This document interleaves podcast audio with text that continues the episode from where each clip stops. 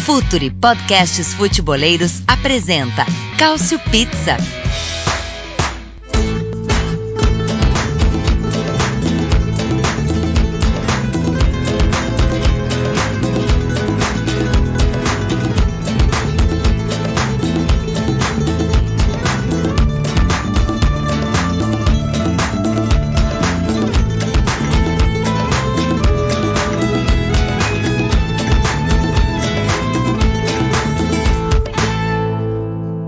Amigos do Future FC, você que pensa o jogo, estamos aqui com mais um Cautio Pizza, edição número 15 do seu podcast de futebol italiano. A cada duas semanas você tem uma edição nova aqui do Cautio Pizza na sua plataforma favorita. Eu quero, antes de mais nada, agradecer ao Murilo More, que tocou brilhantemente o podcast durante as minhas férias, né? Hoje ele dá uma descansada e a gente tem a companhia de três velhos escudeiros aqui do Cautio Pizza, a quem eu já quero dar um alô desde já. Se tiverem um destaquezinho inicial, fiquem à vontade.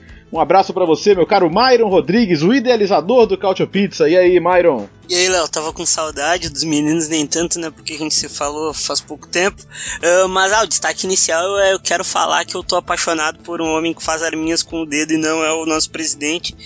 É o nosso querido Paquetec, o, o Piatek tá demais mesmo. No final de semana jogou bem de novo. Boa, vamos ter, vamos ter tempo. Vai ser uma das pautas aqui hoje do nosso programa, esse crescimento do Milan. E estamos sendo justos com o Gennaro Gattuso? Essa é a pergunta do dia aí. A pergunta vai ser para você, viu, Myron? Que você é bem corneta em relação ao querido Gennaro. Mas quem também tá com a gente? Caio Bittencourt, mais uma vez. Caio, abraço para você. Seja bem-vindo ao Cautio Pizza. Olá a todos, eu só começo com apenas um destaque. Nessa terça-feira, Roma e Porto foram os, os dois primeiros chutes de Zaniolo na Champions League. Resultado todos já sabem, dois gols. E só isso é a, defi é a de definição do que eu quero começar esse podcast. E vai de vamos falar muito sobre, sobre esse garoto ainda hoje. Boa, vamos sim. Importante a gente falar sobre ele porque, caramba, é um jogador que a Itália precisa, né? E como precisa. E para completar o nosso quarteto de hoje, o nosso querido uh, comentarista barra editor do podcast. Se você ouve limpinho aí o Cautio Pizza na sua plataforma, você deve muito também a este homem, Arthur Barcelos. E aí, Arthur, beleza? Beleza, galera. Bom estar de volta. Eu participei daquela última vez do Derby de Itália.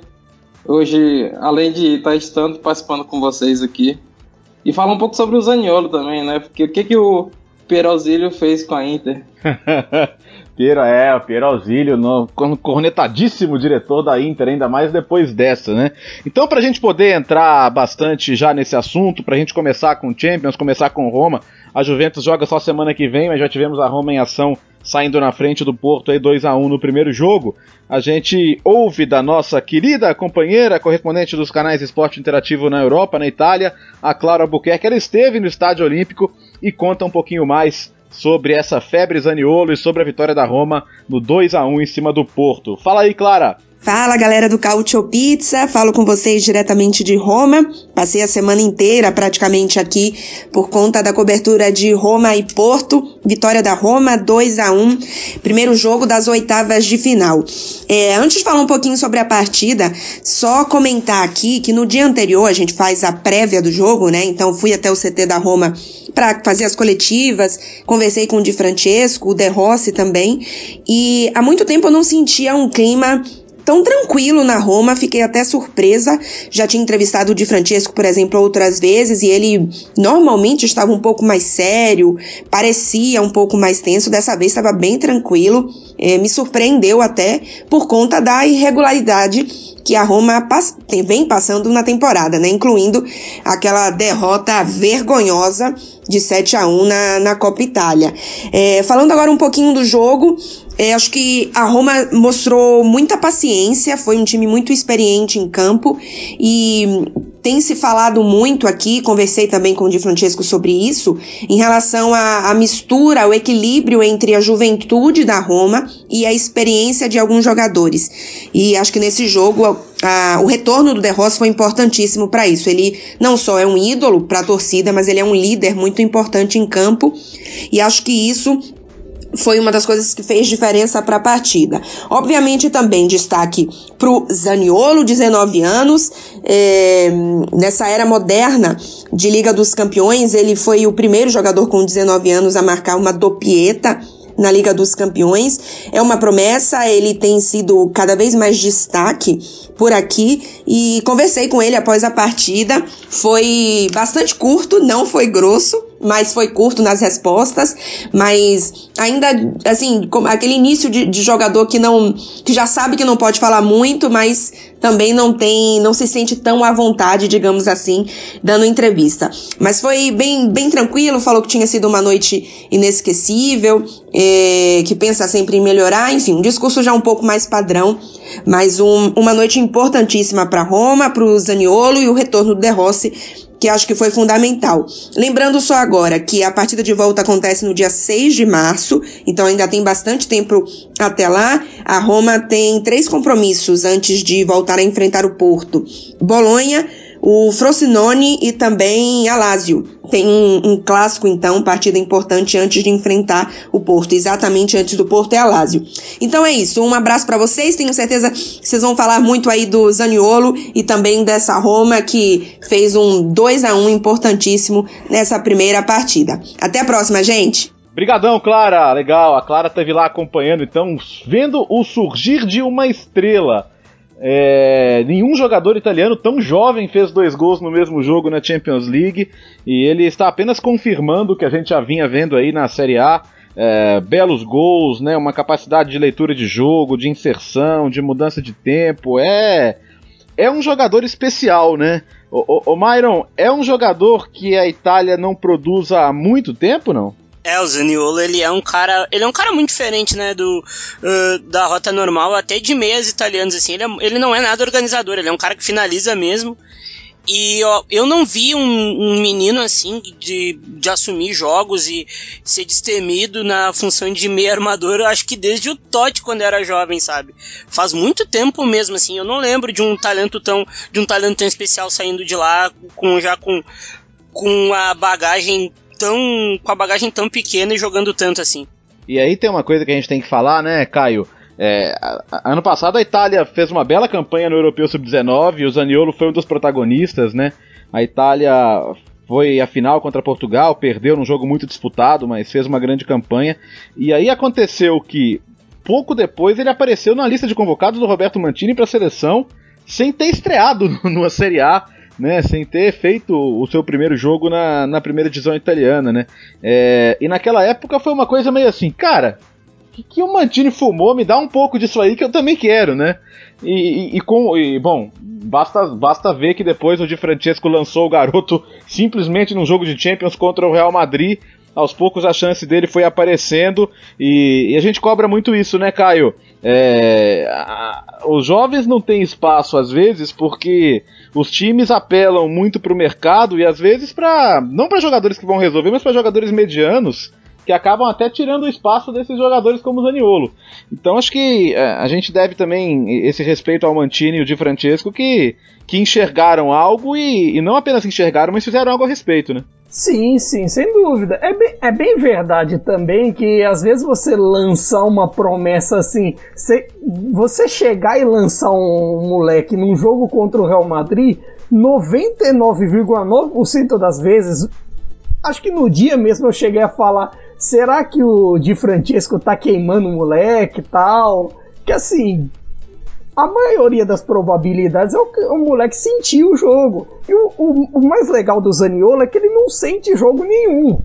Hoje mesmo no mata-mata de, de Champions League ele se movimentava muito bem, além dos gols que foram um pouco disso, de estar tá no lugar certo na hora certa, ele fez um bom jogo, tenta, tentava drible, tentava tudo. Aliás, até ressaltar que hoje, coletivamente, por incrível, incrível que pareça, a Roma funcionou um pouco mais. Foi melhor que o time do, do Porto, que assim, pouco atacou. Tudo bem que quando atacou, deu o gol que mudou toda a história da eliminatória, mas assim, durante boa parte do jogo neutralizou o Porto. E assim, Agora, voltando ao Zaniolo, é, é você dar chance pro, pros moleques. Se você der, der chance, ele, ele, eles vão vão dar jogo. E, e, o bom dessa geração italiana, tanto o Zaniolo, quanto até o exemplo do Donnarumma ou de outro, outro, outros moleques, é que eles têm personalidade, eles não sentem tanto a camisa, eles vão, vão, é, não for, é, com a melhor, a melhor expressão possível, não fogem do, do pau. É, não fogem não, não, não, não fogem de jeito nenhum. Agora, a pergunta do milhão, e essa eu vou jogar pro Arthur, porque ele acompanha muito de perto, é, é Cara, ele não podia estar jogando isso na Inter. O que, que aconteceu afinal? É, é uma questão difícil de entender porque ele, ele é aquele cara, um protótipo de trequartista bem clássico da Itália, que a Itália não estava produzindo, sei lá, uma década já. E é um jogador que a Inter precisa demais, porque foi, o Naigolan foi contratado para fazer isso, não está fazendo, e nem o, quem jogava antes também não fazia, que era o Borra Valero, depois teve o Rafinha por seis meses, mas não, não pôde continuar. E é difícil explicar, né? Porque todo mundo viu o talento dele na, no Sub-19. É, eu lembro agora, durante o jogo, o Fabrício Romano, jornalista da Sky, lembrou dele dando um show na Atalanta e um ano depois ele deu um show na Champions League. É, é louco isso, né? Porque exatamente num, num 12 de fevereiro no passado ele estava jogando pela, pela primavera da Inter contra a Atalanta e e acabando com o jogo. E, e, e, na Inter isso se acumula, né? A quantidade de jogadores que a gente pensa que, que a Inter poderia ter dado mais chances e acabam explodindo em outros lugares é uma coisa de outro mundo. Basta lembrar um tal de Felipe Coutinho, né? Só para citar um exemplo muito muito claro. Isso para não falar em Pirlo, né? Que aí é pra gente arrancar os cabelos mesmo, voltando um pouquinho mais no tempo. A, agora, a, Arthur, é, é, pode falar, Caio. É que o Pirlo não, talvez não se não entre tanto na conta da Inter de revelação. Ele era talvez fosse tipo um flop, uma aposta porque revelação mesmo ele é do Brecha. Claro, claro. Nem tanto da Inter dá pra tirar um pouco da conta da internet. Ele era um jovem que tava lá, né? Que poderia talvez ser, ser melhor aproveitado. É, também tem um pouco isso, mas aí é um pouco da, da forma de você, voltando ao que eu falei, de você ter paciência. E se você for, for a fundo, to, as grandes torcidas italianas não são torcidas que lá tem tanta paciência com os seus moleques. Mesmo casos case de sucesso para citar o Napoli com o Insigne, volta e meio o Insigne é vaiado. Isso o Insigne conquistando o que conquistou e sendo o craque do time que ele é. Tudo bem que ele está numa fase, uma fase absurda, mas aí vamos para outro tópico. Ó, solta a corneta aí. Ô, ô o interessante é que isso acaba também, de certa forma, é, é, mudando muito a balança da avaliação que a gente faz do trabalho do Monte, né? Porque se a gente for olhar é, com a fama que ele chegou do Sevilha, talvez o índice de acerto dele em relação a contratações não seja excelente, né? Mas aí você pega um Zaniolo que ele conseguiu meter numa negociação do Daingolan, que é um jogador que a Roma nem queria mais, é, aí o cara, o cara sai por cima, né? Porque de fato ele, ele, ele enxergou também o potencial na hora de, de propor a troca, né? E acabou engambelando bonito a Inter nessa aí, né? É, a gente, a gente aqui corneta muito o trabalho do, o trabalho do Monchi na, na Roma, principalmente pela venda do Strutman, né? Que nem é um craque transcendental, mas é, é um cara que, pra construção do elenco, como. como capitão, como cara líder, ele era, um, ele era um cara importante. Mas, pô, conseguir colocar o cavalo de Troia do Nainggolan lá e ter, tipo, a melhor, a melhor revelação italiana dos últimos tempos no seu elenco, jogando tanto assim, é um puta negócio, sobe a régua, equilibra a régua, porque a gente sabe que a Roma é um clube que vai acabar vendendo Zaniolo daqui uns tempos para alguém. E ele não vai sair barato, ele é um menino que ele, olha, pode vender ali por pelos seus 80, 90 milhões de euros tranquilamente. Ah, não, e sem dúvida. No mercado de hoje, eu vou te falar que, que com essa ascensão meteórica aí, ele já. O valor de mercado dele já, já cresce bastante. Tem gente que joga videogame e tá cobrando o pessoal reavaliar até os atributos dele no FIFA, né? Porque hoje eu vi a Roma, eu vi a Roma postando lá que falou, pô, vamos subir esse atributo aí, né? Tá desatualizado. Mas isso logo logo deve acontecer. Ô, ô, ô Arthur, você acha que, que nesse aspecto a gente pode falar do, do Zaniolo como um jogador em, em chave seleção mesmo. A gente viu o Mantini conseguindo estabilizar aí um, um, time, né? Acho que foi muito importante esse semestre de Nations League até em função disso. Mas agora vem eliminatórias e, e, e qual, qual o papel que você enxerga para o Zaniolo nesse, nesse ano de, de seleção italiana? Ah, fatalmente ele tem, ele merece um espaço, porque a gente fala sobre isso sempre. A entre safra que a Itália vive hoje e o, o, um, um, jogador com o talento dele, ele com certeza merece espaço. Mas aí também é a questão do Mantini ver onde encaixar ele, falso 9, ou então para completar o trio de meio ali com o Verratti e o Jorginho. Ele, ele é versátil, então ele tem essa qualidade para qualidade e personalidade para entrar no time, mesmo já agora em jogo decisivo, porque ele já tá fazendo isso na Roma. É verdade. Aliás, é, Moreu, o Verratti mandou um beijo direto de Old Trafford, tá? Se você estiver escutando, ele, ele mandou um beijinho, tá? Ele simplesmente, junto com o Marquinhos, botou no bolso o meio de campo do Manchester United. Então, se você estiver ouvindo, eu sei que está. Um grande beijo para você. Estamos sendo justos com o Verratti? Estamos sendo justos com o Verratti? Esta é a grande pergunta. Ô, Caio, você já falou brevemente sobre o jogo e, e a sensação é um pouco essa, né? Cara, é, é, é aquele 2x1 de sensações diferentes. Claro que é importante qualquer vantagem na Champions, mas a gente tem a sensação de que o Casillas trabalhou um tanto que e, e o Porto ameaçou tão pouco que é aquele 2x1 que você fala, putz, cara, sério, 2x1, podia, a gente podia sair classificado daqui hoje, né? É, teve o Cacilhas trabalhando, teve bola na trave, e podiam ter aproveitado mais, até que o ataque do Porto estava meio desfalcado. A própria ausência do Marega complicou tudo. Tudo bem, você tem o Tiquinho Soares ali que, que é bom também, mas um, sem o Marega já, já complica um pouco. E, e, e, mesmo assim, você fazer uma performance dessa contra uma defesa boa, que é a defesa do Porto, tudo bem que é uma defesa de jovens, talvez não esteja tão acostumada a esses confrontos europeus. De repente, o Militão da vida que está na primeira, te primeira temporada de Champions. Mas numa dessas, a Roma podia fazer uns. Se fizesse uns 3 a 1 ali, não, não seria exagero.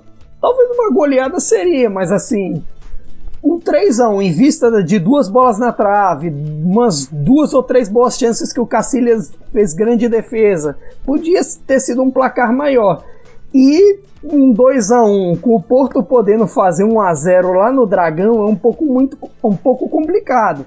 Ainda mais em conta que a defesa da Roma tem sido meio frágil, todo a fraqueza do sistema defensivo. Bom, isso, de, isso desde sempre, é né? a fraqueza do sistema defensivo que a gente conhece quando, e mesmo as peças boas, tipo, o Manolas deu uma ali no gol que é.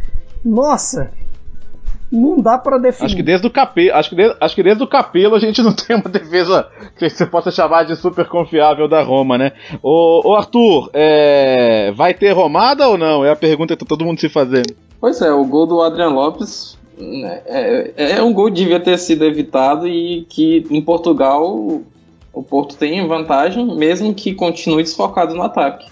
Mas não dá pra duvidar da Roma nunca, né? Não, né? Você não, pro bem ou pro mal, né? Você pode fazer o que fez com o Barcelona. É, pode, eu fiquei surpreendido hoje.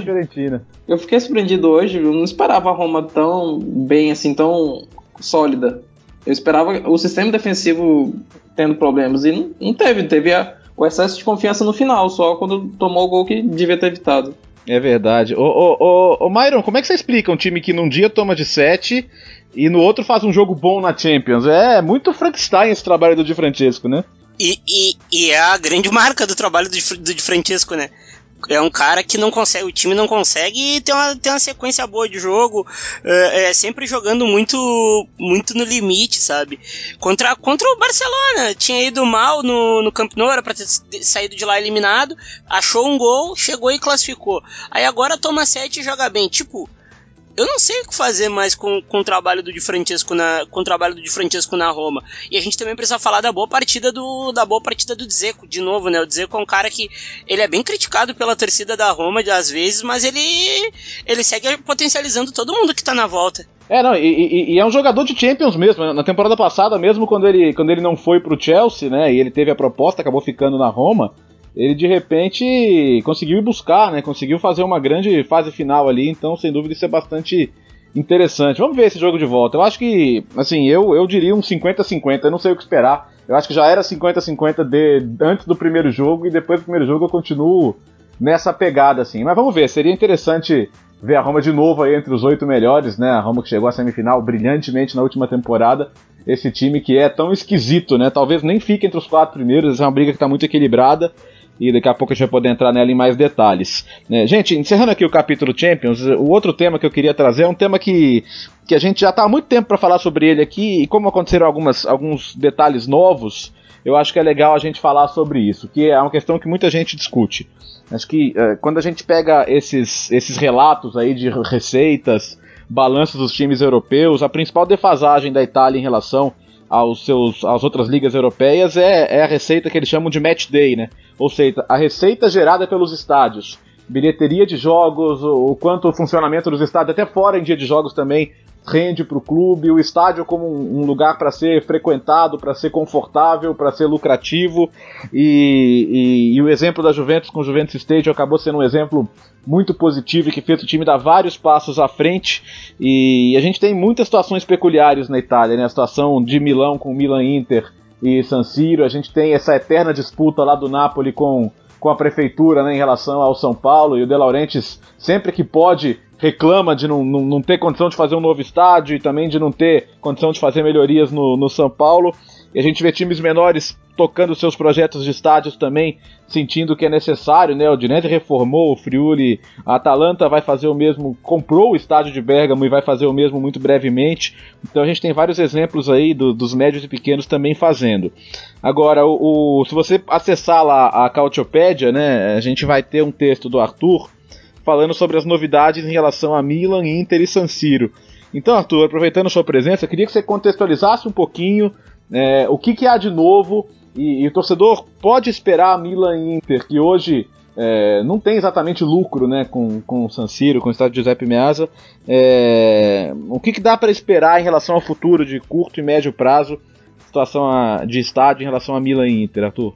É, a novidade agora é que os dois clubes realmente entraram em acordo para fazer um, um projeto juntos. O que eles ainda não definiram, porque é uma questão já antiga, já entre a preferência da Inter e a preferência do Milan, é de construir um estádio novo ou de reformar o San Siro. E a preferência da prefeitura é a reforma do San Siro. Isso é uma coisa que eu falo durante o, o, o texto. Tem prós e contras em ambos os casos, porque tem muita burocracia na questão de construir um estádio novo, independente de onde for o lugar, e também tem em relação à reforma do Sanceiro, porque onde, onde os dois times vão jogar um jogo de Champions League com a capacidade do Sanceiro não, não existe, porque o estádio provavelmente vai ter que ser é, desativado por um tempo e nenhum outro estádio na região cobre essa capacidade. E também tem a questão da falta de espaço, tem o plano diretor de Milão que está sendo discutido agora.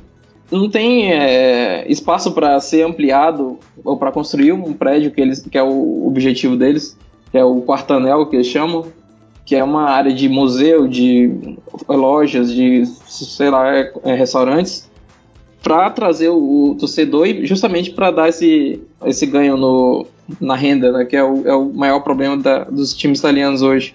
Até para nosso ouvinte entender, né, Arthur? San Siro pode não dar um, um, Não é que não dá lucro, dá até um pequeno prejuízo para os clubes, né? É, exatamente. É, já o, novamente, a, so, a sociedade que Milan tem na administração fechou em prejuízo. Assim. O prejuízo está diminuindo porque Milan Inter é, começaram a ver a importância do. E a importância e o estudo também de novas formas para conseguir arrecadar mais. Assim como a, a, a, média dos dois, dos dois times aumentaram muito. A Inter está com 62 mil de média esse ano, o Milan está com 50 e alguma coisa, não lembro direitinho. Isso, é 52. E, está conseguindo é, lotar o estádio em jogos grandes. E todo ano bate recorde de, de renda contra o Derby de Itália e o Derby della Madonnina. Todo ano tem recorde de renda. É, isso ajuda, né? É, vamos ver como é que vai ficar essa situação, né? Porque de fato é, é algo difícil a curto prazo. E a prefeitura tá, tá na expectativa então de saber o que, que vai ser feito, né? Porque qualquer acordo aí teria que ser um acordo longo aí. 99 anos, não é isso, Arthur? É, a, a, ideia da prefeitura seria a concessão né, que existe em Udine, existe em, no estádio do Sassuolo, também no, vai existir na, em Bergamo, que é a concessão do estádio, o que vai permitir os clubes não terem tanto contato com a prefeitura e eles mesmos fazerem os investimentos.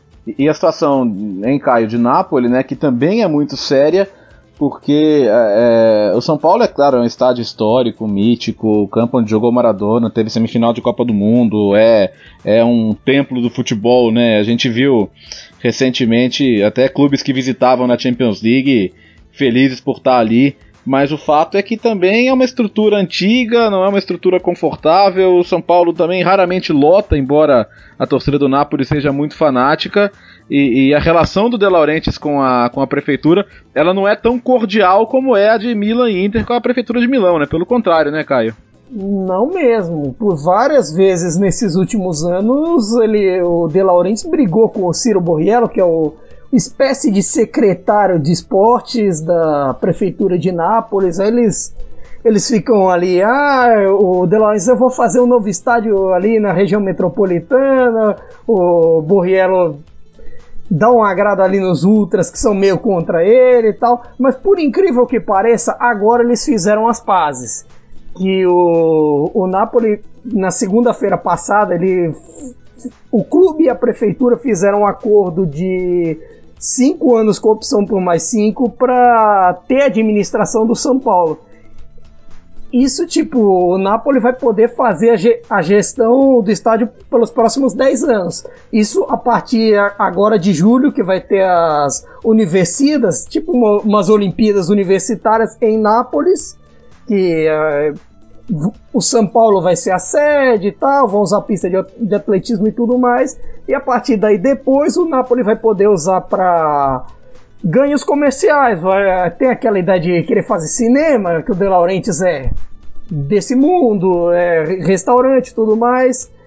E mas assim, o fato do contrato ser de 10 anos, por mais que tem ganho comercial, você pode é, consertar alguns problemas que tem, por exemplo, uma das coisas que os torcedores mais reclamam do São Paulo é o estado dos banheiros do estádio, o estado da, dos assentos e por aí vai. Esse tipo de coisa você ainda consegue resolver em 10 anos. Por outro lado, um contrato de 10 anos, você.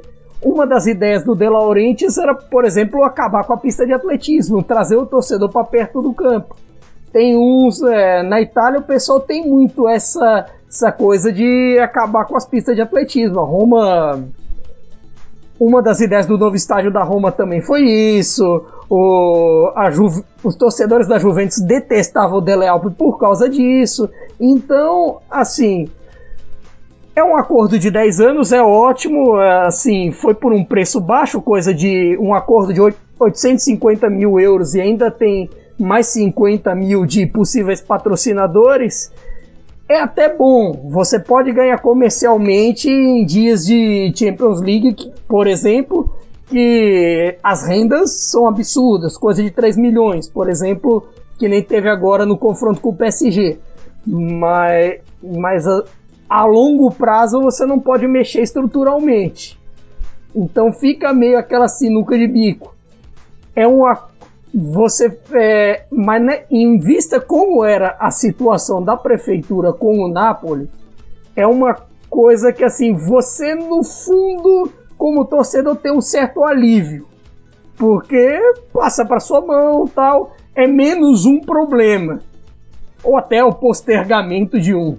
Você sabe, né, Caio, que uh, muita gente questiona ah, como se perdeu o bonde na Copa de 90, né? Como os estádios, muitos deles nasceram velhos, né? Ou foram reformados é, com um pensamento muito de curto prazo, né? Essa questão das pistas aí, pô, quem usa essas pistas de atletismo nos estádios, né?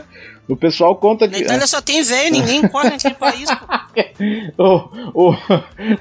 eu, eu, eu, eu, gosto de estádio com pista de atletismo. É só você, viu, Caio? Eu gosto, mas assim, eu sou tipo um e você um pega, milhão. O pessoal conta que o Dele Alpe antigo era frio pra boi, assim.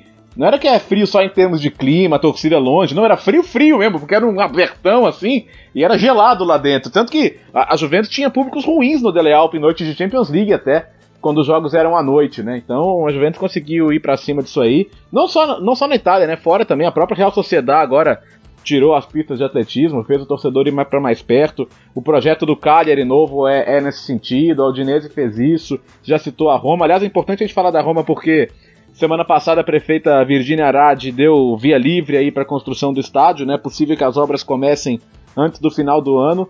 Aí vai ser uma outra questão, né? Com o Lazio, com o Olímpico, o que, que vai se fazer também, né? O, o, é, quando se discutia o Milan fazer o estádio, né? Na época ainda com o Berlusconi, o projeto foi abandonado, mas muita gente discutia, beleza, e agora a Inter com, com, com o Meazza, né? Como é que vai ficar? Então essas coisas das cidades com os dois times, né? É, é realmente algo muito curioso de saber o que vai acontecer. Ô, ô, ô Myron, negócio de pista de atletismo estádio não dá, não, né? Não, não dá, não dá. Se você. Se, não, primeiro que não, não tem Olimpíada todo ano.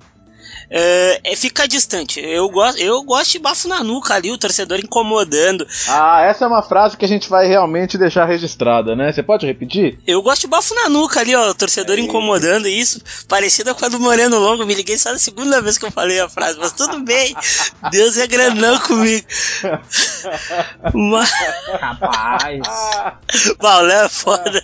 O Mário é nosso amigo, é isso aí. Mas tudo bem, acho que o jogador também gosta às vezes do bafo na nuca, né? Torcedor empurrando, eu entendi o que você quis dizer. Sim. É, é e é isso, é, o, é, o, o, estádio tem que ter um clima realmente de, de pressão, e acho que o Juventus Stadium é um, é um exemplo excelente, é, tá, taxa de ocupação alta, né, acho que é um grande problema, né, a gente vê às vezes o próprio São Paulo, né, Caio, tem aquela coisa de aquela parte de baixo, né? Às vezes você tá até com público bom, 30, 40 mil, mas o que aparece na televisão é aquela parte de baixo que não tem ninguém, né? Aí o espetáculo fica feio até pra quem tá vendo, né? No São Paulo é um negócio interessante porque pare... dizem assim de ingresso que o ingresso para a parte inferior acaba sendo o mesmo da arquibancada.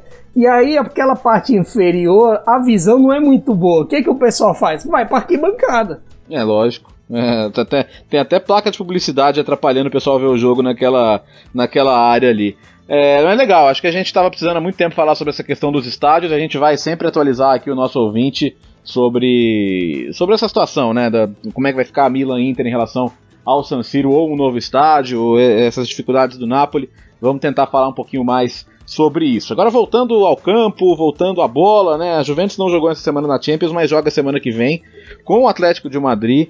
É, o Atlético foi ultrapassado agora pelo Real Madrid, perdendo o derby no final de semana. E a Juventus. Ah, vocês vão falar, a Juventus ganha sempre do Sassuolo. É verdade, a Juventus ganha sempre do Sassuolo. Isso é tão certo quanto o Sassuolo ganhar da Inter.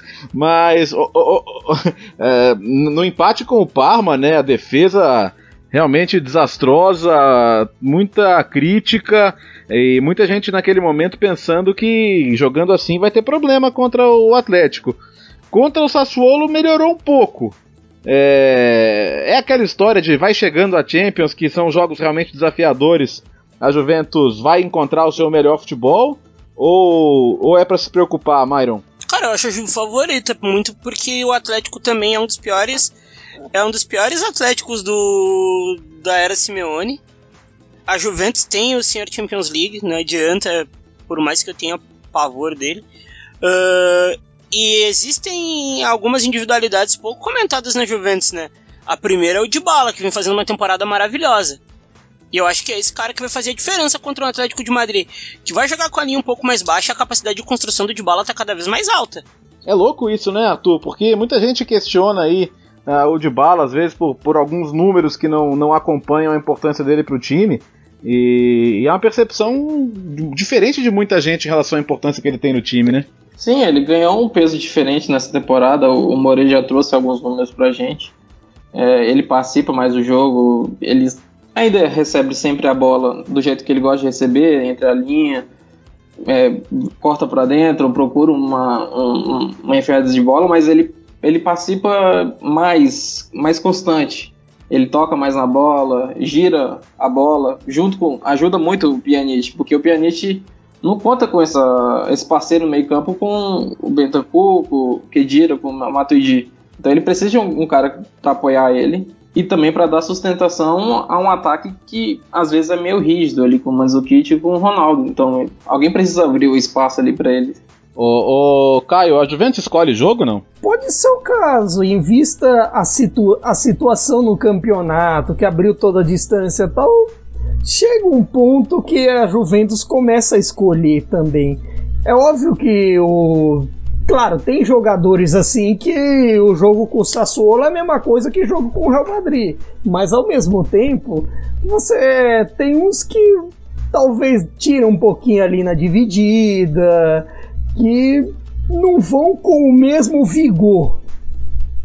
Então, assim, nessa altura do campeonato, a atitude contra o Atlético certamente vai ser outra.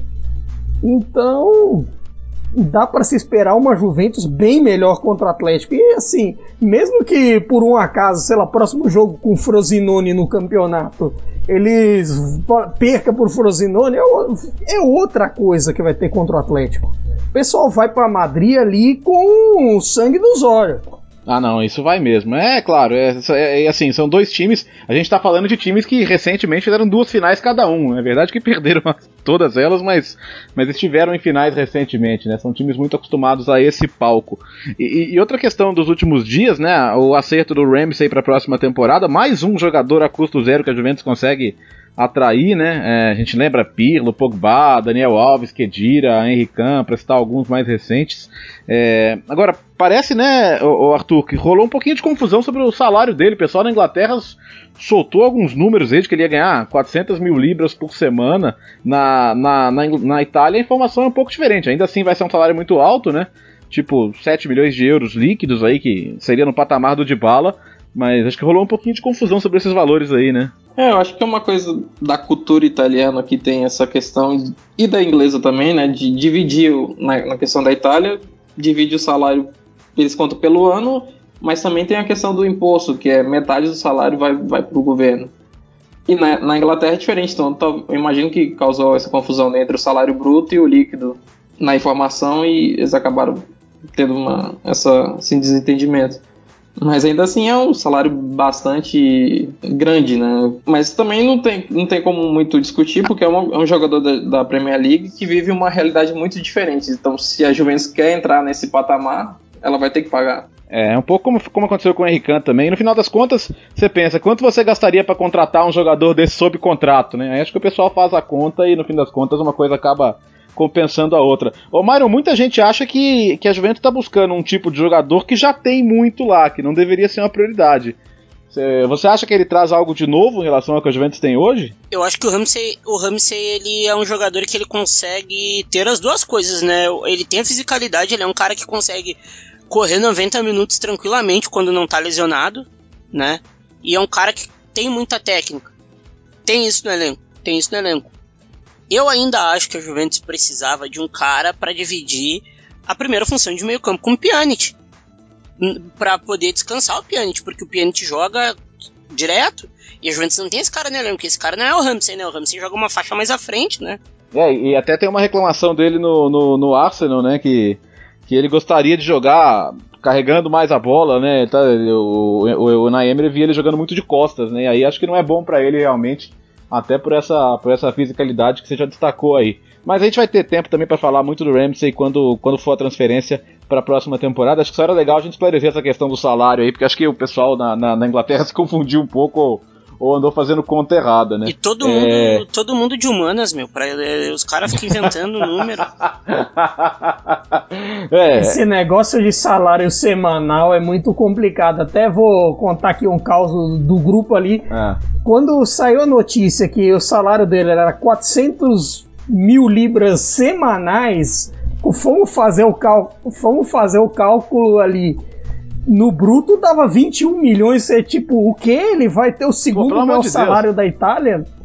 Aí fomos ver, era 7. É, é, daria uns 24 de euros, né? A gente fez a conta. É, pelo amor de Deus, né? Aí, aí realmente era para prender um, mas. É, seria para bater com o Cristiano Ronaldo. É. Mas mesmo assim, um, o cara vindo da Premier League, o que não é nem o principal salário do, do Arsenal, que você tem. Obviamente você fica atrás do Ozil, do Lacazette, do Alba, etc. Que ganham salários maiores que ele. E ele, sendo um jogador de elenco do Arsenal, chega ganhando mesmo que o Dybala, que é o cara da Juventus há vários anos, chega ganhando quase igual, coisa ali de 7,5 por temporada. É isso. É... Agora é o momento do Myron brilhar, né? Porque eu sei que ele tá doido pra falar de Paquetec aí. Ele está chipando a dupla Paquetec. E, nossa, como, como revigorou o Milan, né? Como, como parece que o Paquetá já jogava na Itália desde o começo da temporada. Era uma dúvida que a gente tinha, né? Questão de adaptação, dele vir, dele vir de uma temporada desgastante no Brasil. E ele tá super à vontade, já fez o seu primeiro gol. E o Piatek. A gente vai falar Piatek, eu sei que é Piontek, mas é que. É só pro pessoal entender, tá? Só pra gente. Senão o pessoal confunde um pouco. É, tá continuando fazendo. Vamos brasileirar. É, é mais fácil o pessoal entender, né? O... Ele tá fazendo o que ele sempre fez, né? Que é gol, né? Quatro gols já em quatro jogos. E muito mais do que isso, né? Tá muito bem no pivô também. Ele tá sendo muito importante pro time. Até mais do que vinha sendo o Higuaín antes de sair. Então, meu caro Myron, é. Empolgou ou não? É a pergunta que eu te faço. Olha, eu empolguei bastante com, com o Paquetec. Um pouco mais com o Paquetá do que com o Piatek, mas os dois acabam se completando pelo um vigor mesmo de pessoas que queriam estar ali. A questão do Higuaín a gente já sabia. Higuaín não queria estar ali, sabe? E é desde um... o começo, né? É, desde o começo. O cara deve ter pensado, porra, agora que chegou um cara que vai me ajudar a Champions League, eu saio. Aí veio pro Milan meio que sem querer estar, estar ali. E, e o Paquetá, bom, é o cara que tá é o cara que tá, mano, tá cheio de gás, é um, é, equilibrou meio campo, porque ficava o, o e o Bakayoko muito físico, um jogador sempre abaixo dos dois, o Paquetá consegue emparelhar isso. Aí o Paquetá também é um cara que dá mais construção no meio campo, é um cara que ajuda bastante. O Piatek, como tu falou do, dele no pivô, Bom, o Piatek no Adiano só tocava na bola para finalizar. Agora no Milan ele é um cara participativo pra caramba. Saca? E ajudou todo mundo. A dupla de zaga. E não é só os dois que tiveram melhora, né? Donnarumma tá voando, a dupla de zaga nem se fala. Bakayoko, uno de nós demais, assim, já tem que ficar. Saca? É, é, o Milan tá tendo uma melhora coletiva muito grande. Teve uma coisa legal do Bakayoko, né? Que ele até tweetou pro Tchalanoglu, que vinha sendo muito criticado, foi vaiado pela torcida. E achei até que no jogo do final de semana foi bem, cara, depois de muito tempo. Foi. É um jogador que pode se reencontrar, né? Agora, é. Caio Bittencourt, estamos sendo justos com o Gattuso? Não, não tem, não tem mérito dele também nessa recuperação do Milan, não? Calando o Myron é muito mérito do, do Gattuso. Verdade. Porque assim, você chega, você chegar e já entrosar um, um Piatek assim, já entrosar um Paquetá assim, nem tanto pela parte ofensiva. Eu, eu valorizo mais no Gattuso o que sempre foi bom dos trabalhos dele, até em Série B, até mesmo quando ele caiu lá com, com o Pisa. A defesa. A defesa tem tomado muito pouco gol nos últimos jogos. O Donnarumma tá numa fase que, assim, o ano novo virou totalmente vida nova para ele. Ele fez grandes jogos nos clássicos, grandes jogos nas últimas rodadas. Contra a Roma, né? Parece outro. Oh, contra a Juventus, mesmo a gente perdendo, ele, pe ele pegou é, tudo. É. Ele melhorou. Talvez agora com cabeça só no futebol, sem uma cabeça é, com o Raiola enchendo o saco dele, ele vira mais ainda do goleiraço que ele é. É, ele, por incrível que pareça, ele tem 19 anos e ainda tem o que evoluir. E assim, agora pensando no Milan com Champions League, é importante ter visto os próximos confrontos. Como, por exemplo, na próxima rodada, duelo direto com a Atalanta lá em Bergamo. Em relação aos duelos diretos de Champions, eu estava vendo aqui até mais ou menos a décima colocada do Milan até a Fiorentina, todos eles, tirando a Roma que já enfrentou, a, fora o confronto com a Lazio que vai ser no San Siro, todos o Milan joga fora de casa. Então, assim, já é uma, uma boa você ganhar, ganhar pontos logo, tentar fazer uma gordurinha e torcer para ir matando. Que agora, assim, com essa. com todo mundo próximo ali pela quarta vaga da Champions, vai ser meio que uma coisa mata-mata. É, eu sei que tem muito tempo ainda de campeonato, mas Olha, Zapata de um lado, Piatek do outro. Se for menos de 3 a 3 eu nem comemoro esse, esse final de semana, viu? Tô esperando um jogo cheio de gols aí, embora o Milan de fato recuperando, recuperando defensivamente. Ô, ô Arthur, é, é, justo dizer que Atalanta e Milan são os dois times jogando melhor do, do terceiro lugar para baixo, não? É, a fase da Atalanta é excepcional, né? Porque o Elite tá jogando com regularidade. O Papo Gomes é o mesmo, o Papo Gomes, e agora jogando mais. É impressionante o, o, o caminho que ele, que ele tem para levar o time ao gol. E ele ocupa o campo inteiro. É impressionante, porque a, a, a sai na direita, ele tá lá. A sai, a, a Lazio não, a Atalanta. A Atalanta sai na esquerda, ele, ele tá lá. E, e assim como quando o time chega na, na linha de fundo, ele também tá lá, tá criando jogada. E, e é isso. Se, se, se, ele tá lá, se ele tá criando jogo, a Atalanta tá fazendo gol, especialmente com o Zapata. E assim como o Milan, que no caso do Gattuso eu vejo muito mérito nele na questão psicológica, porque ele, ele entende muito o, o ambiente do Milan. E eu acho que é mais ou menos isso, porque o time dele não, não mudou o sistema, não mudou a característica. É a mesma coisa de antes, quando tinha Higuaín e tinha é, é, Laxalt ou o, Sam, o Samu Castiel na esquerda. É, é isso, Myron? É mais mental, então, esse mérito do Gattuso nesse momento? É, parece que o Milan chega ali no campo para comer o calcanhar de todo mundo. é uma. Que susto. É uma. Rapaz. ah, não. Fala, galera. Ah, é, já que o primeiro ele gosta de sentir o, o, o bafo na nuca, depois agora. Pô, tem que estar tá ali. Mas o Milan, ô oh, mano, o que que é o Bakayoko jogando, cara? Sério? O, o, se a gente for pegar o quando o Bakayoko chegou no Milan, essa a gente vê, a gente vê pelo Bakayoko, tem adaptação e tal, mas a gente vê que o Bakayoko tava com medo de tentar as coisas. Agora o cara tá maluco, parece que é o Desali, tá dando ferro em todo mundo, fazendo um rolo. Aí a gente pega a dupla de zaga, olha o Romagnoli, o nível de liderança do Romagnoli, que sempre foi alto, mas agora tá ainda mais, né? Donnarumma, que tá preocupado só com futebol. É uma melhora também muito, muito mais uh, de mentalidade do que, do que tática, porque a plataforma é a mesma, os jogadores são quase os mesmos, sabe? É, é, muito, é muito foda esse momento do Milan. É verdade. Bom, gente, e tem um detalhe dessa semana uh, que caiu como uma bomba aí na quarta-feira, que é a situação do Icardi com a Inter, né? A gente, desde o fim de semana, já vinha tendo o, o, o Spalletti cobrando publicamente a direção, né? Aí ele se reuniu com o Giuseppe Marotta para falar sobre o tema Icardi, e na quarta-feira, pela manhã, notícia de que o Icardi não é mais o capitão da Inter, né? Que o novo capitão é o Samir Andanovic. Mas você acha que é só isso? Não é só isso, né? Depois disso saiu a relação para o jogo de Viena, né, contra o Rapid pela Europa League e ele não apareceu. Aí a gente pensou, bom, uma punição então da Intra ao Icardi por toda a situação contratual. E aí o Spalletti vai para a coletiva e apaga o incêndio com gasolina, né? Falando, não, ele estava relacionado, é ele que não quis viajar. Então, é, é, Arthur, eu quero saber o seguinte: é, é, é um ponto sem volta, cara, essa relação Icardi Inter, porque agora vai ou racha, né? Ou, ou ele renova esse contrato, ou ele dá um passo atrás e renova o contrato, ou, ou ele vai sair no meio do ano, né?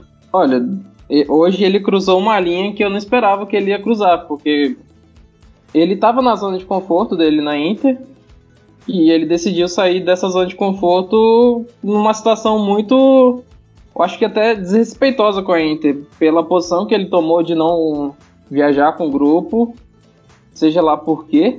A gente sabe, no fundo a gente sabe por quê. Mas também mostra o, o Marota tendo a, a responsabilidade que a gente esperava dele antes, de, de dar um pouco de direção ao clube que desde o Moratti perdeu essa, esse poder de liderança. Vamos lembrar, né, que na, na Juventus o, o Bonucci chegou a ficar fora de jogo de Champions League é, por, por, indisciplina, né? E por, bancaram a decisão do Alegre e, e, o Marota falou: não, não tem essa, né? E ficou até famosa aquela imagem do Bonucci sentado num banquinho lá no camarote enquanto o time jogava. Então não importa em, na, na, cabeça dele, o cara pode ser importante, pode ser goleador. Nem tem sido goleador, né? O Icardi tá no meio de um jejum aí.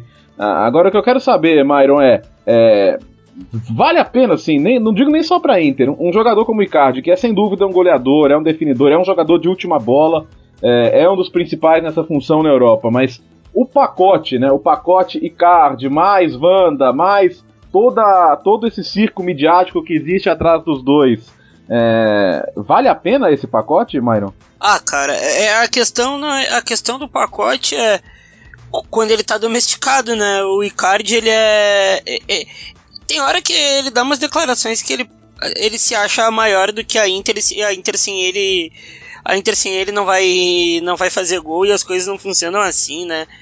Eu já eu já falei, se, se Card sair, é o momento do Lautaro e o Icardi não vai sair barato, ele tem muito mercado na Europa. Eu acho que não mais pelo Real Madrid, né? Porque o Benzema tá voando e o e o querido Florentino Pérez deu a entender que não precisa de um outro 9.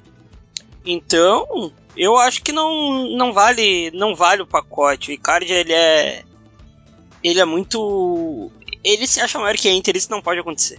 É, va vale o pacote, Caio? É, o que, que você acha? O, é, nesse momento, né, ainda mais no momento em que ele não tá fazendo gol e essa questão do contrato tá, tá em primeiro plano, é, será que os outros clubes não olham para isso e falam também, pô, será que vale eu trazer essa dor de cabeça para cá? Porque ele não vem sozinho, ele vem com tudo que envolve a sua vida pessoal? Esse é o problema. Até essa quarta-feira eu achava que o, o, saldo do Icardi era positivo, que tinha dado mais gol, muito mais gol do que polêmica, trazido mais resultado do que polêmica. Eu até acho que no fundo, no fundo é assim, que a qualidade técnica dele se sobressai em relação às polêmicas. Mas chega um, chega um momento que é tanta polêmica que você fica pensando se vale a pena. Mesmo porque essa relação de capitão teve gente teve gente do elenco da Inter que gostou. Já estão fazendo a live, por exemplo, que o Brozovic deu like no Instagram. Nossa, a editoria de like do Instagram é fenomenal, mas enfim.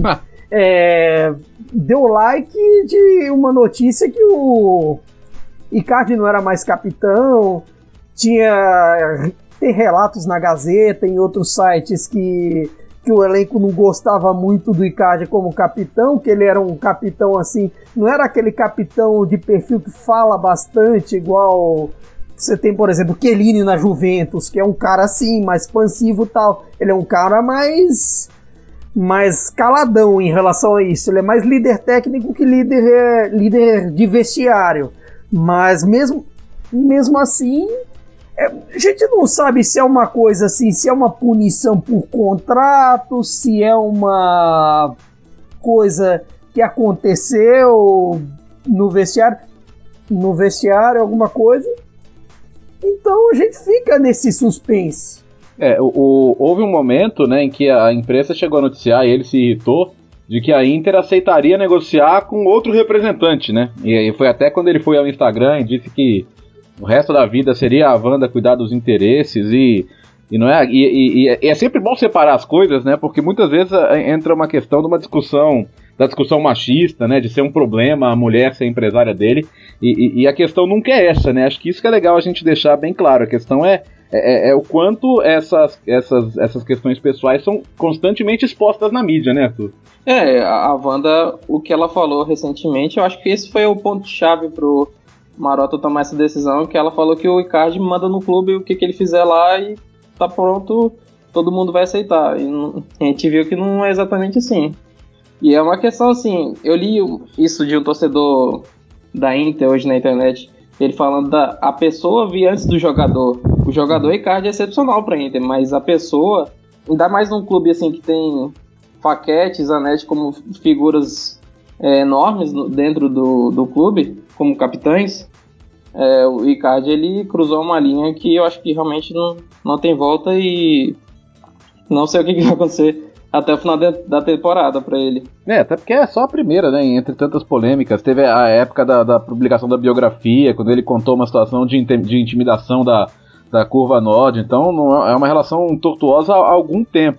Agora, é, Arthur, ainda, ainda com você, é, o fato de Spalletti e Marota terem é, é ficado do mesmo lado nessa situação pode sinalizar também um, uma pomba da paz entre os dois ou você acha que é uma coisa só temporária para que o time possa ter um pouco de paz, pelo menos até o fim da temporada? É, eu acredito que esse último caso da questão de. É, um, é bom grupo ter essa, essa aproximação dos dois, né? E até o Spalletti, durante o coletivo, ele deixou claro na questão que o Marota vai falar sobre o Icardi amanhã, no caso, na quinta. Ele vai falar mais abertamente sobre o que realmente aconteceu. Ô, ô, ô Myron, então você acha que o Lau, se, se sai o Icardi e entra o Lautaro na próxima temporada, ele tá pronto? eu sempre fui Torinho UFC, né? O Lautaro, ele é um jogador maravilhoso. Acompanhava ele no Racing, já que é o time que eu simpatizo no, no, aqui do ladinho. Então eu acho que. E ele é mais completo que o Icardi, ele faz mais coisas que o Icardi. Ele não finaliza melhor que o Icardi no atual momento, porque o Icardi ele é um dos melhores finalizadores da Europa, tá? Entre os 10, acho. É um cara que sabe fazer gol, é um cara que. Na carteira de identidade dele, da carteira de trabalho dele, a profissão deve estar tá lá. Fazedor de gols, é um puta fazedor de gols. E voltando à questão ali da, da Wanda empresariar ele, a maioria dos problemas não é a Wanda que faz, né? É o Icardi pelo Icardi, é sempre ele falando que não tá contente, etc. O Icardi, ele, é, é, ele, ele aparenta ser uma pessoa muito, muito complicada, assim. Mas eu, é, na minha opinião, é Lautaro e contrata um reserva pro Lautaro na temporada que vem. Deixa o menino jogar aí que vai dar boa. Quer acrescentar alguma coisa, Caio? Acrescentar só, talvez, assim, a frase, uma uma frase da irmã do Icardi, a Ivana, que ela demonstrou solidariedade ao irmão, que pobre, pobre irmão, mas por que continua a permitir tudo isso? Aí, é, eu vou naquilo que o Myron falou. Eu acho que o problema principal quem gera é ele, mas por muitas vezes a figura da Wanda faz pensar que é ela. Ou talvez sejam os dois juntos, e os dois são fogo e gasolina e e é isso aí mesmo. Muito bem. É, o... ah, é, fala tu. O Icardi às vezes ele parece ser meio blasé, não sei porquê, ele não parece que ele não toma atitude nem nada, mas ele tem um cara de 25 anos, não é possível que ele não, não tenha que ele realmente seja manipulado. É que assim, ele, ele pode muito bem chegar e falar, ô, ô, ô Wanda, é, eu quero, eu quero resolver, cara. Vamos, vamos ceder um pouquinho aqui na questão do salário. Vamos ver se a Inter cede um pouco, a gente cede um pouco. É, é que a questão que parece é que as partes nunca, nunca tiveram próximas, né? Pela, pela a Inter quer colocar o Icardi ali no, no patamar mais ou menos de um de bala na Juventus e, e ele tá jogando sempre lá para cima, né? Para casa dos, dos 9 milhões e a Inter parada ali nos 7 milhões mais bônus. E, e, a sensação é de que ninguém quer fazer um esforço também para essa diferença diminuir em algum ponto, né? Muito bem. Galera, a gente está chegando ao final aqui desta edição 14 do Cautio Pizza. Muito bacana. E você sempre pode, se viu, participar, mandar, mandar lá pro arroba FutureFC a o seu comentário, a sua sugestão de tema. Quem você gosta mais da equipe do, do Future também, né? Não vale o Myron, né? Mas todos os outros. É... Viu, Myron? Senão você vai ficar se achando bastante. Você, você é um personagem muito querido aqui do nosso Future FC e gosta de bafo, né? É... Boa, sou, sou, sou o cara das massas, eu tenho que estar tá, que estar tá no meio do movimento do povo. Então, quero um destaquezinho final aí de cada um, então, agradecendo já a participação de vocês. Já que você foi o grande destaque dessa, dessa edição, Myron, por favor, o seu, o seu, o seu até logo aí pro nosso ouvinte. O meu até logo fica Fica aí o, o marcar o encontro daqui das semanas de novo. Agradecer aí, Léo, Arthurito, Caião aí, foi massa de novo. Aí, olhem de novo, olhem mais o, o Rogério do, do Sassuolo jogar lá, o gurizão tá voando, assim, é uma das revelações da, da edição da temporada. Boa, vamos ver se a gente traz o Rogério para bater um papo com a gente aqui, tá? É, a, gente, a gente quer começar também a colocar os jogadores na conversa e isso seria legal também para o nosso podcast. Caio Bittencourt, eu sei que falar um pouco de Nápoles hoje, fora a questão do estádio aí, mas você mesmo assim conseguiu dar uma cornetada no Insigne, né? Então eu tô vendo que você tá um pouco incomodado com alguma coisa. Mas obrigado aí pela participação, viu? Obrigado a todos. Vou aproveitar esse espacinho para co ah, cornetar o, o que o ataque do Napoli tem sido fora de casa nessa temporada. Nos, nos nos clássicos até aqui, jogos grandes, lembrando até o, o, jogo do fim de semana com a Fiorentina, que todos trataram de perder gols cara a cara, Insigne perdendo gol sem goleiro, Mertens perdendo gol debaixo da trave, Calerron também perdeu sem goleiro, Milik perdeu igualzinho aquele do Higuaín na Copa América, e isso, e o próprio jogo com a Fiorentina define um pouco o que está sendo o Napoli fora de casa ofensivamente nessa temporada. Nessa temporada, dos jogos grandes, só marcou, só marcou e venceu contra a Lazio lá na primeira rodada e, mar, marcou só contra o PSG e no clássico contra a Juventus que perdeu. Fora isso, não marcou em nenhum dos jogos com o Milan, com o Liverpool, com, com vários Inter, vários outros, não marcou. E isso é preocupante em vista do que conta daqui para frente, a Europa League. Se não marcar fora de casa, já diria o filósofo Carque Neto, não vai dar. é, nas próximas edições vamos poder falar um pouquinho mais de Liga Europa também, já que lá tá cheio de italiano, né? Vamos falar assim, sobre, sobre Inter, sobre Napoli, sobre Lazio aí na Europa League. E por fim, Arthur, obrigado aí pela participação. Quero, quero reiterar o convite para ler o, o, o, texto do Arthur lá na Cautiopédia sobre a situação de San Siro e o futuro aí de Milan Inter em relação ao estádio. E obrigado por participar, viu, Arthur? E, e até a próxima, meu caro. E eu que agradeço a oportunidade de estar substituindo aí o, o chefe Nelson Oliveira. Acho que é a primeira vez que ele ficou ausente, né, do, do, do Pizza. É impressionante é. Que ele, a é, regularidade nosso, dele. Nosso acerbe, pô. é verdade. Foi o equivalente é que... à expulsão do acerbe. É, quebramos a sequência do, do, do, nosso querido Nelson, né? Que falou que está sem tempo, irmão. Fecha aspas. Ele Abraço, Nelson. Essa, ele soltou essa mesmo. Soltou. E agradecer também, claro, a Clara. Claro, a Clara. Olha que ótima essa. Agradecer a Clara Albuquerque que nos mandou as informações direto lá do Olímpico de Roma. Este belíssimo estádio onde a Roma venceu o Porto por 2 a 1 Está em vantagem nas oitavas de final da Champions League. A gente volta daqui a duas semanas, meu amigo. Um prazer falar com você, nosso ouvinte do Future FC. Acompanhe também os outros produtos, podcasts do Future FC, porque afinal de contas você tem que pensar o jogo e é isso que faz o Future. Grande abraço, até a próxima, arrivederci, tchau!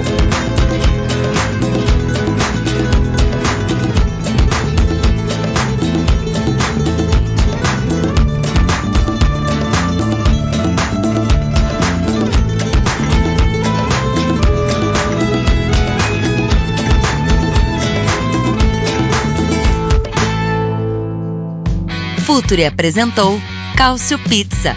Acesse www.futuri.com.br e pense o jogo.